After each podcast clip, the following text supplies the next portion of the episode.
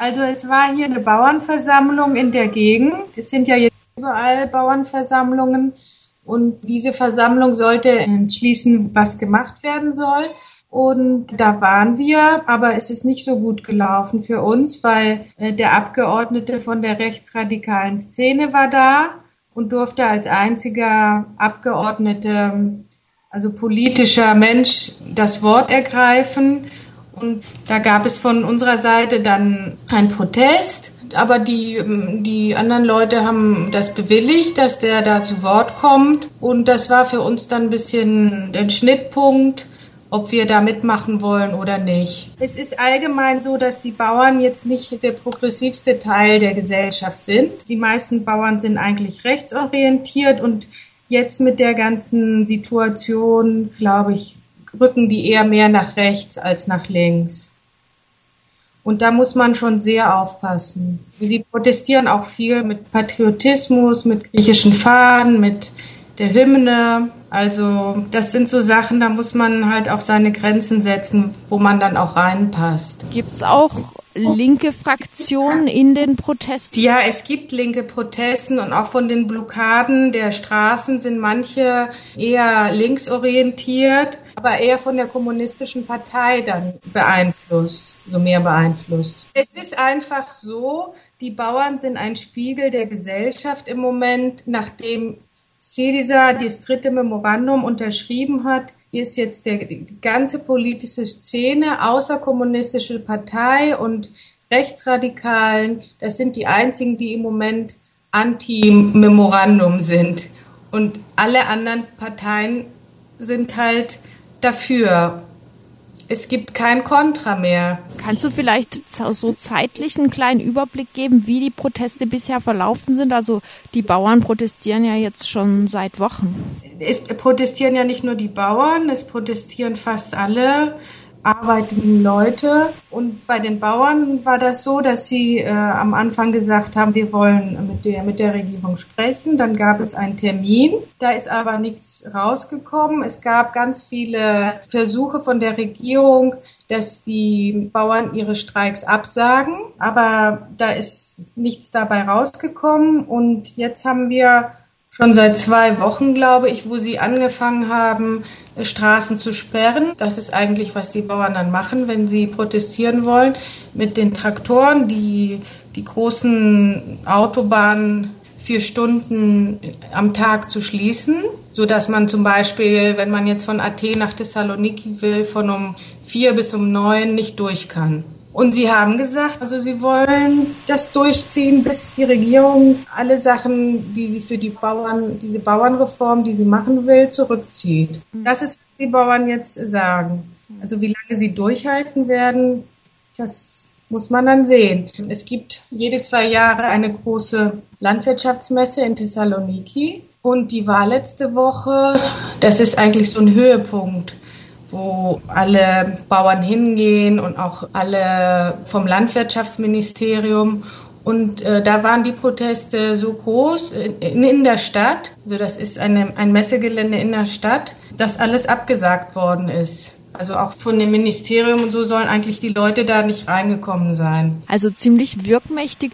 Wie schätzt ihr denn das ein? Du hast jetzt gesagt, die Bauern wollen nicht aufhören, bis sie ihr Ziel erreicht haben, also eben das die Regierung die Rentenreform zurücknimmt. Glaubt ihr daran, dass sie das tatsächlich erreichen können? Das ist ja ziemlich hochgesteckt. Also ich glaube nicht, dass die Regierung jetzt einen Rückzieher machen kann, nach dem, was sie alles unterschrieben hat. Und so wie sie jetzt in der Zwickmühle sitzen mit der Europäischen Union, können die jetzt nicht mehr einen Rückzieher machen. Also mhm. da sehe ich eher keine Chance. Wie das jetzt weiterlaufen wird, ja, das ist immer offen, ne? Weiß man ja nie.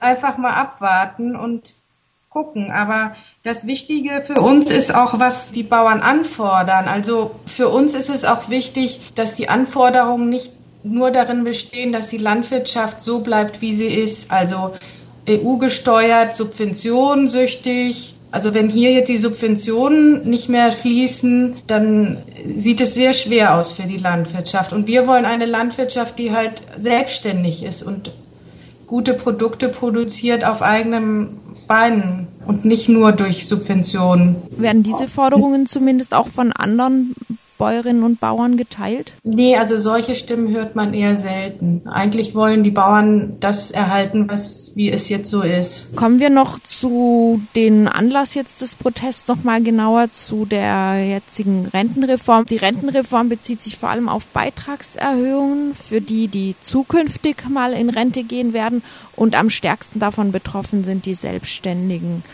worunter die Bauern auch fallen auf welche Beträge oder Prozentsätze an Erhöhungen müssen Sie sich da jetzt gefasst machen? Also es ist noch nichts festgelegt worden, aber die Bauern haben eine eigene Versicherung und die war immer ziemlich günstig.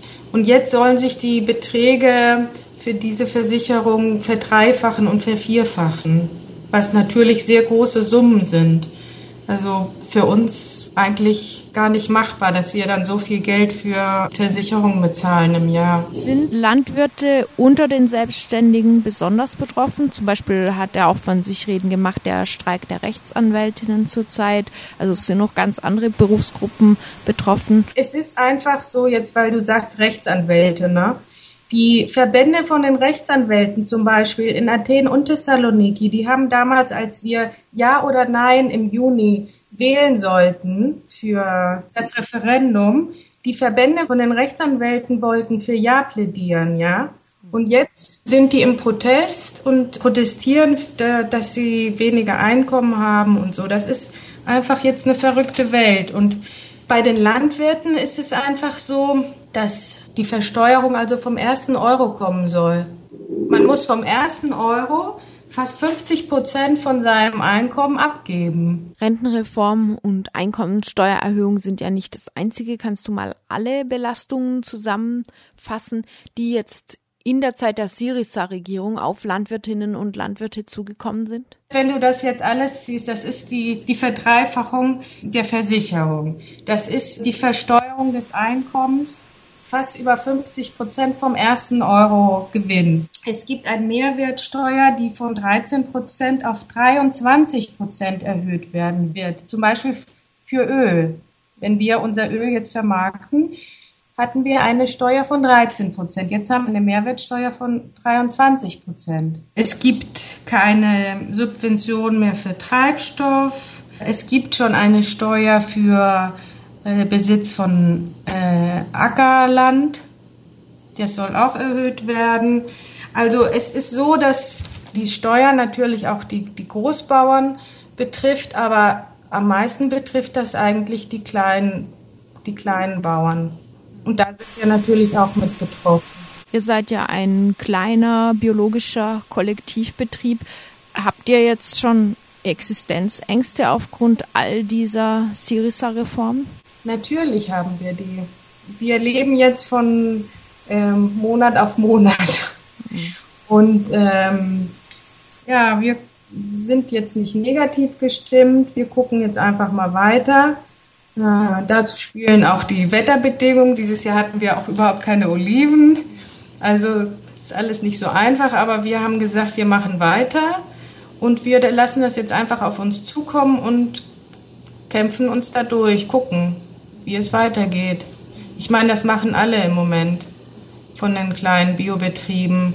Die meisten sind auch verschuldet und äh, müssen alle gucken, wie sie da über die Runden kommen. Wir können jetzt auch nur bis zur nächsten Ernte planen. Weiter planen wir nicht. Für heute war auch ein Generalstreik angekündigt, schon der dritte, der sich nun gegen Syriza wendet.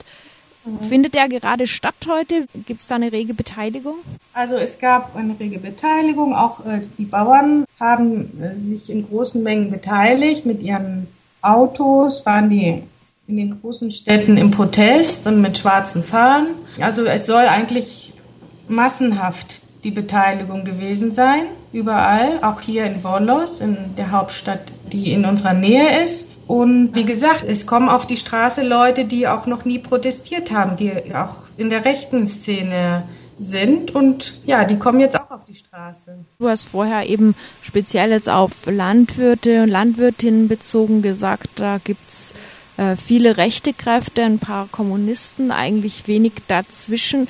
Wenn du jetzt den gesamten Generalstreik heute anschaust oder die gesamte Protestbewegung, die derzeit auf die Straße geht, immer wieder. Sieht es da gleich aus oder formieren sich da auch andere Kräfte? Sind die selbstorganisierten Initiativen da irgendwie in größerem Maße präsent oder so natürlich auch selbst organisierte Proteste werden stärker. Ich will jetzt nicht nur Negatives sagen mit dem Rechtsextremismus und so. Es gibt auch selbstorganisierte Initiativen, die werden auch stärker. Und die Leute versuchen sich selbst zu organisieren und auf die Straße zu kommen und zu protestieren und zu kämpfen. Das ist auch der Fall. Es ist einfach so, dass im Moment äh, bei uns ein großes Durcheinander herrscht. Viele linke Leute sind halt sehr enttäuscht. Es sind ja auch sehr viele vom Syriza abgetreten. Ja, auch diese, die linke Szene muss sich auch neu orientieren. Man muss einfach mal gucken, wie das jetzt weitergeht. Und es ist auch so, dass jetzt mit dem dritten Memorandum einfach der letzte Schlag kommt. Daher muss man muss man gucken, was, was jetzt durchkommt. Ich weiß auch nicht, ob Syriza das jetzt alles durchziehen kann. Die haben ja auch nicht so große Mehrheit im Parlament. Also da muss man gucken.